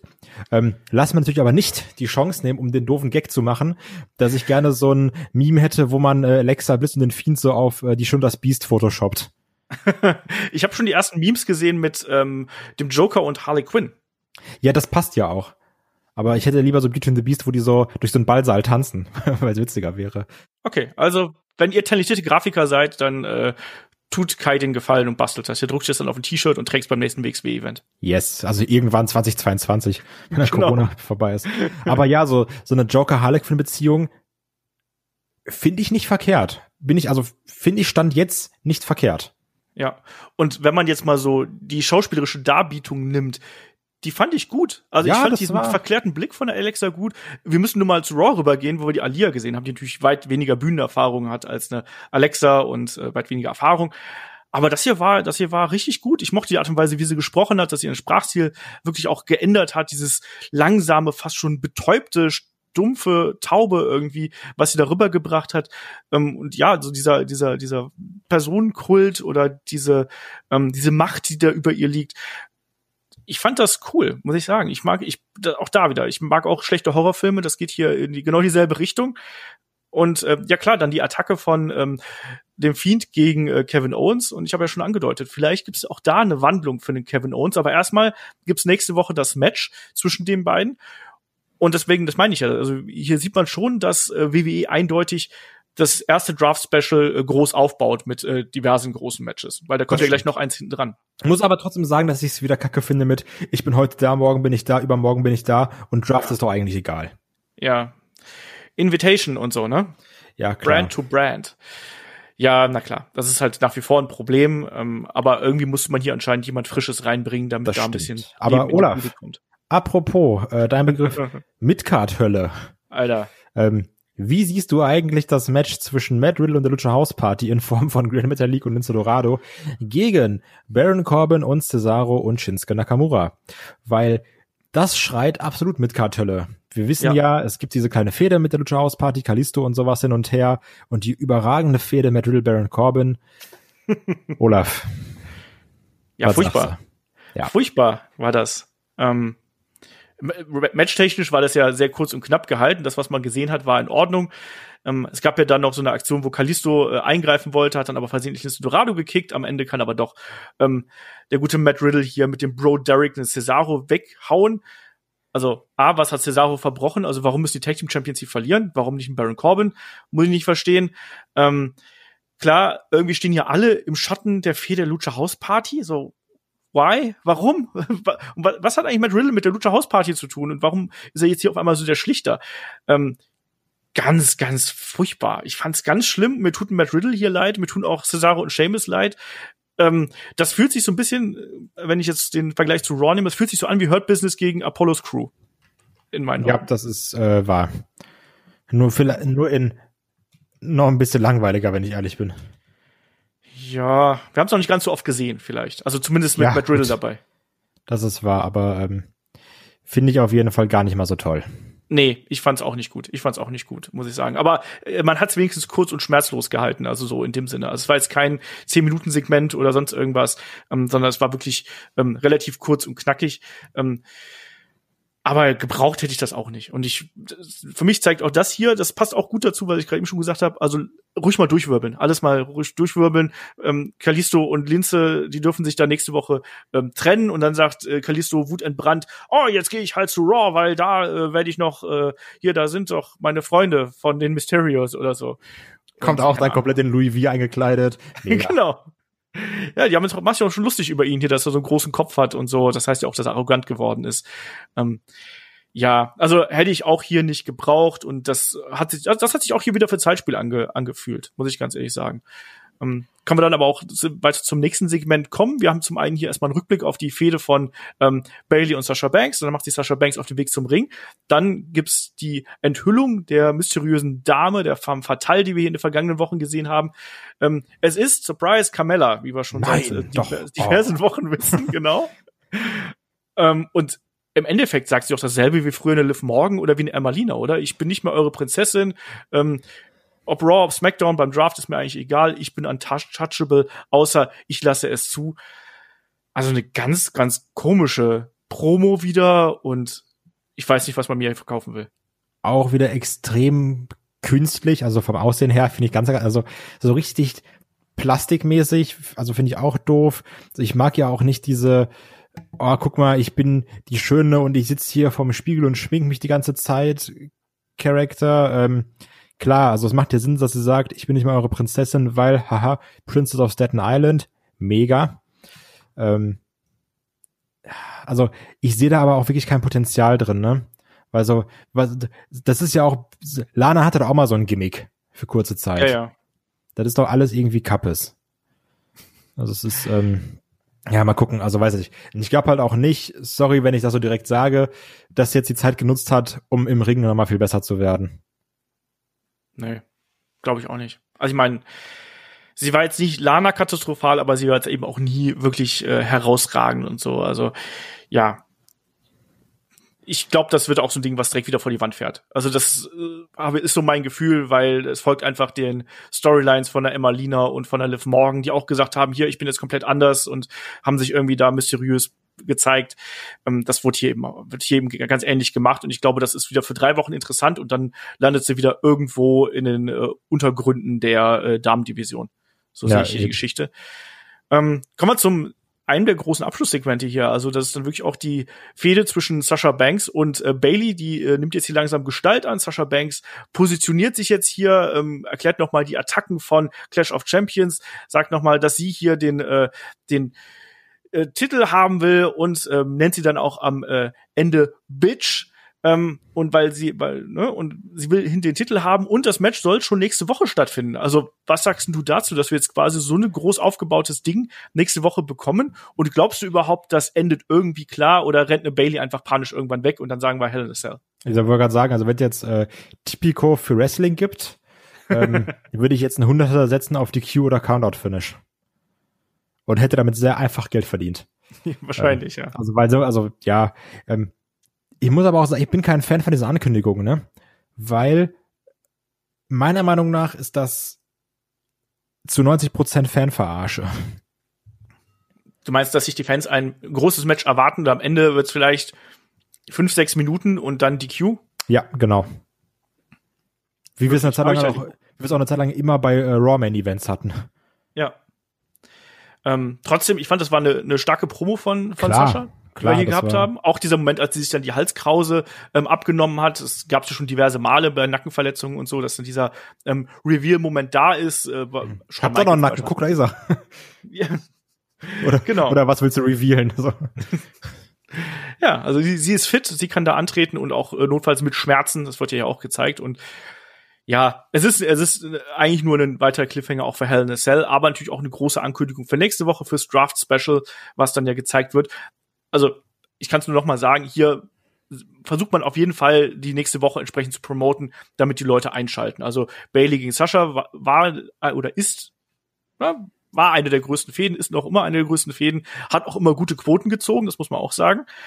Entsprechend ähm, erhofft man sich hier, dass man quasi in der kommenden Woche damit nochmal äh, die Aufmerksamkeit generiert.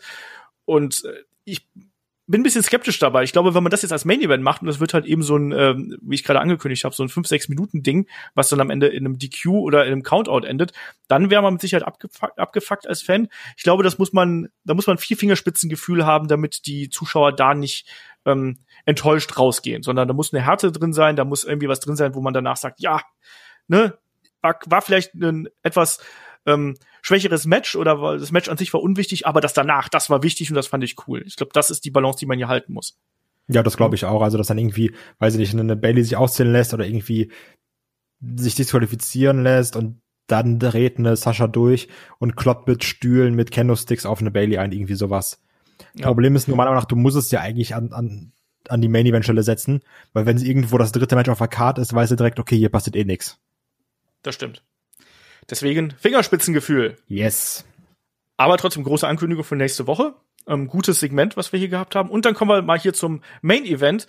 Da treffen äh, Sami Zayn und Jeff Hardy aufeinander. Und bereits im Intro, also im Entrance von ähm, Jeff Hardy, also Sami Zayn macht hier als Champion den, äh, den ersten Einzug, danach kommt Jeff Hardy. Und man konnte dann, ich, ich habe es ehrlich gesagt nicht wirklich 100% erkennen können, aber ähm, am Anfang von Jeff Hardys Entrance ist der äh, das Ringpolster auf einer Ringecke noch da und irgendwann ist es entfernt worden. Ich habe es aber nicht 100% mitbekommen. Hast du es gesehen? Äh, nee, auch nicht. Aber was ich dazu sagen muss, was mir nämlich wieder sehr gefällt, was wir auch bei der Clash Review gelobt haben, ähm, dass hier in Sami Zayn weiterhin schlau dargestellt wird. Ja. Und das mag ich. Weil es eben nicht so dieses ist, oh, ich renn weg, ich bin, bin der blöde Heel oder sowas, sondern ähm, das, was wir dem Sami Zayn immer zugesprochen haben, was er auch sich selber sehr stark zuspricht, ähm, zeigt er hier auch. Und das, das mag ich, dass da diese Konsequenz drin steckt. Genau, das äh, bin ich, äh, das bin ich komplett bei dir. Ähm, genau, da bin ich komplett bei dir. So rum heißt es natürlich richtig. Und das Match an sich war auch vollkommen okay. Es war jetzt nicht das super schnelle, spektakuläre Match, ähm, ähnlich wie das Leitermatch bei Clash of Champions. Auch hier ein bisschen äh, langsamer. Darf man natürlich auch nicht vergessen, dass die beiden dann nicht mehr die allerjüngsten sind und man bei WWE ja generell, glaube ich, aktuell das Tempo so ein bisschen drosseln möchte, um da so ein bisschen äh, Kontrast zu anderen äh, Promotions irgendwie zu entwickeln.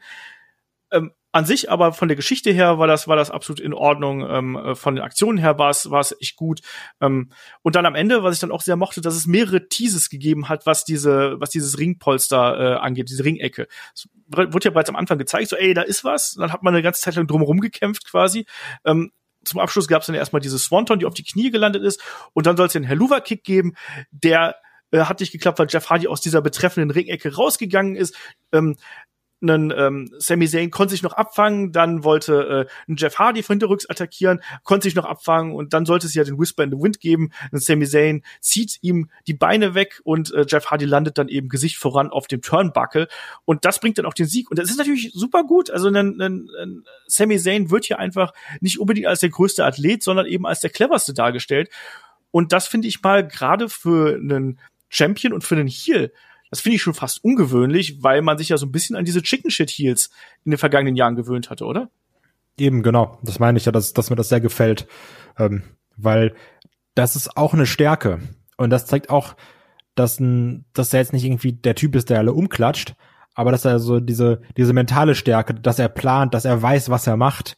Der geht nicht ins Match und sagt, guck mal, was passiert, sondern der Charakter Sami Zayn überlegt dann Backstage, weiß, macht sich so ein Whiteboard, schön hier, schreibt auf, was können ich machen und geht dann mit dem Plan ins Match rein.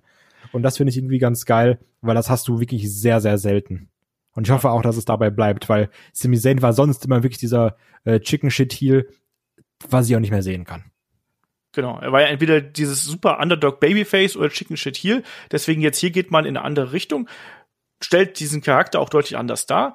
Und auch hier mal die Verantwortung, ne? Also der steht hier im Main Event von SmackDown. Das darf man auch nicht irgendwie unter den Scheffel stellen. Ähm, Finde ich da auch äh, recht spannend gewählt. Man hätte ja auch sagen können, komm, wir machen halt Roman Reigns und Jey Uso äh, ans Ende. Aber wir haben ja die beiden großen Segmente, Opener und Ende. IC Belt und Universal Title ähm, quasi in den Pos ähm, prominenten Positionen. Ähm, absolut richtig in meinen Augen. Das hat man gut gemacht. Auch die beiden Höhepunkte hier, die haben da ähm, gut positioniert. In der Mitte dann eben noch das äh, Segment mit ähm, Kevin Owens und äh, Alexa Bliss ähm, zusätzlich. Im, insgesamt hat mir die Ausgabe bedeutend besser gefallen als Raw, weil man Auf einfach merkt, Fall. du hast hier zumindest noch äh, ein, zwei große Storylines, um mal hier Richtung Urteil zu gehen. Ähm, ich gebe dem Ding eine äh, 6 von 10, weil trotzdem sehr viel Midcard-Hölle dabei gewesen ist. Ich habe auch über, überlegt, irgendwie, aber boah, da, ach, ich, ich, ich gebe dem Ding eine 7. Komm. Weil mir das Storyline-mäßig hat mich da wirklich viel interessiert. So, wo die, was mir sagt, so, Kai, du musst nächste Woche einschalten. Ähm, was auch schwierig ist, so sei es irgendwie eine Sascha Banks oder jetzt auch ein Roman, äh, ein Fiend will wissen, wie es weitergeht. Aber auch wir hatten echt gute Matches dabei. Also ich, ich mochte den AJ Styles gegen Jey Uso. Äh, ich mochte das Main Event. Ähm, das, das fand ich in Ordnung. Also das ist, ähm, das macht irgendwie Spaß. Und deswegen, ach komm, ich, ich, ich gebe dem Ding einfach mal aus dem Bauch heraus, sage ich jetzt eine 7. Okay, okay. Also bei uns beiden klarer Sieger in dieser Woche auf jeden Fall SmackDown. Ja, absolut. Ja sehe ich auch so. Und äh, ja, wir gehen dann ja schon in die Richtung der äh, Draft-Woche. Die Dra den Draft werden wir äh, tatsächlich, weil der ja genau in meine Babypause wahrscheinlich reinfällt, so wie es aussieht, ähm, den werden wir im Magazin abdröseln. Also da werden dann ähm, Shaggy und Alex werden den Draft dran besprechen, inklusive der Entwicklung, weil der endet ja auch Montag. Das Magazin erscheint ähm, Dienstag beziehungsweise ähm, in der Regel Mittwoch. Und dann werden wir schauen, dass wir das da eben äh, besprechen und da die Entwicklung quasi einsortieren. Auf jeden Fall eine spannende Sache und ich kann hier noch mal sagen, also erstmal schickt uns gerne mal, wie hat euch die ähm, das Showkonzept, was wir jetzt hier an den Tag gelegt haben, wie hat es euch gefallen insgesamt, auch mit der Bewertung, die wir an den Tag gelegt haben und die wir jetzt hier ähm, mit einsortiert haben. Hättet ihr gerne die Schwerpunkte vielleicht ein bisschen anders gelegt? Schreibt uns da gerne. Es ist ja unsere erste Ausgabe, deswegen ist da auch natürlich noch ähm, Potenzial und Luft nach oben sozusagen. Und wir sind da sehr gespannt, wie euer Feedback ist einfach. Jo, Kai, haben wir noch was zu sagen? Äh, hat Spaß gemacht. War, war wirklich mal was anderes, so eine Ausgabe Stück für Stück durchzugehen. Ähm, da merkt man auch mal, also in, in, in so Previews sagt, also konzentriert man sich ja häufig auf die Sachen, die einem Spaß machen. Also, ach, hier die Main Event Fehde, das war doch okay, das war okay. Und ähm, vieles, was so dümpelt, wird ja nie besprochen. So der, der Müll. ähm, weil er gar nicht auf der äh, Pay-Per-View-Card ist. Und hier sieht man auch mal, was so die Probleme sind ähm, und kann genauer auf die eingehen. Stichwort mit Kartölle. Fand ich sehr interessant. Ja, und äh, natürlich an die Menschen da draußen, die uns hier noch nicht unterstützen und sagen, Mensch, davon würde ich gerne mehr hören. Schaut gerne natürlich auf Patreon und bei Steady vorbei, patreon.com slash headlock.de oder steadyhq.com slash headlock.de und ähm, steigt damit ein. Mit fünf Euro im Monat seid ihr dabei, habt Zugriff auf ein Archiv, was inzwischen schon, glaube ich, äh, ich weiß nicht, wie viele Stunden Podcast äh, beinhaltet. Also es sind mittlerweile weit über 300, 350 Podcasts, die da drin stecken. Ähm, wahrscheinlich könnt ihr den gesamten Winter durch nur Headlock hören, wenn ihr das möchtet. Ähm, plus dann eben helft uns dabei, dass wir hier das Format dann auch wöchentlich machen können, weil dazu brauchen wir wirklich auch ein bisschen finanziellen Backup. Und ich fand es auch spannend tatsächlich mal. Und es macht Oder was, was genau muss denn passieren, damit wir das hier wöchentlich machen?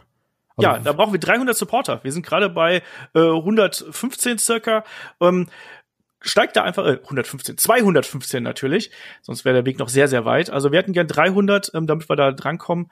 Und äh, ich habe da auch Bock drauf. Also ich merke jetzt auch, ähm, gerade wenn man dann darüber quatscht, ähm, das macht schon Spaß, auch wenn nicht alles ähm, geil ist, aber manchmal macht es ja auch Spaß, einfach so ein bisschen äh, zu schimpfen. Ja, das muss man auch wahr. sagen. Ne? Und äh, in dem Sinne sage ich äh, Dankeschön fürs Zuhören hier bei der ersten Ausgabe von Raw Cross SmackDown und wir hören uns beim nächsten Mal dann äh, hier wahrscheinlich im Free-Bereich, im Wochenend-Podcast und auf Patreon und Steady bei ganz vielen anderen Formaten, die ihr da hören könnt. Match of the Week haben wir jetzt am Start. Wir haben äh, noch diverse andere Geschichten und natürlich da auch, es ist die Jubiläumswoche, also es gibt einen, äh, einen Watch-Along, es gibt äh, Radio Nukular Cross Headlock, es gibt Fragen-Podcast, es gibt No-Host Bart, wir haben auch ein NXT Takeover hier in der Pipeline. Also wir geben Vollgas, unterstützt uns da, damit wir dieses Projekt noch weiterhin voranbringen können. In dem Sinne, Dankeschön fürs Zuhören. Bis zum nächsten Mal. Macht's gut. Tschüss. Tschüss.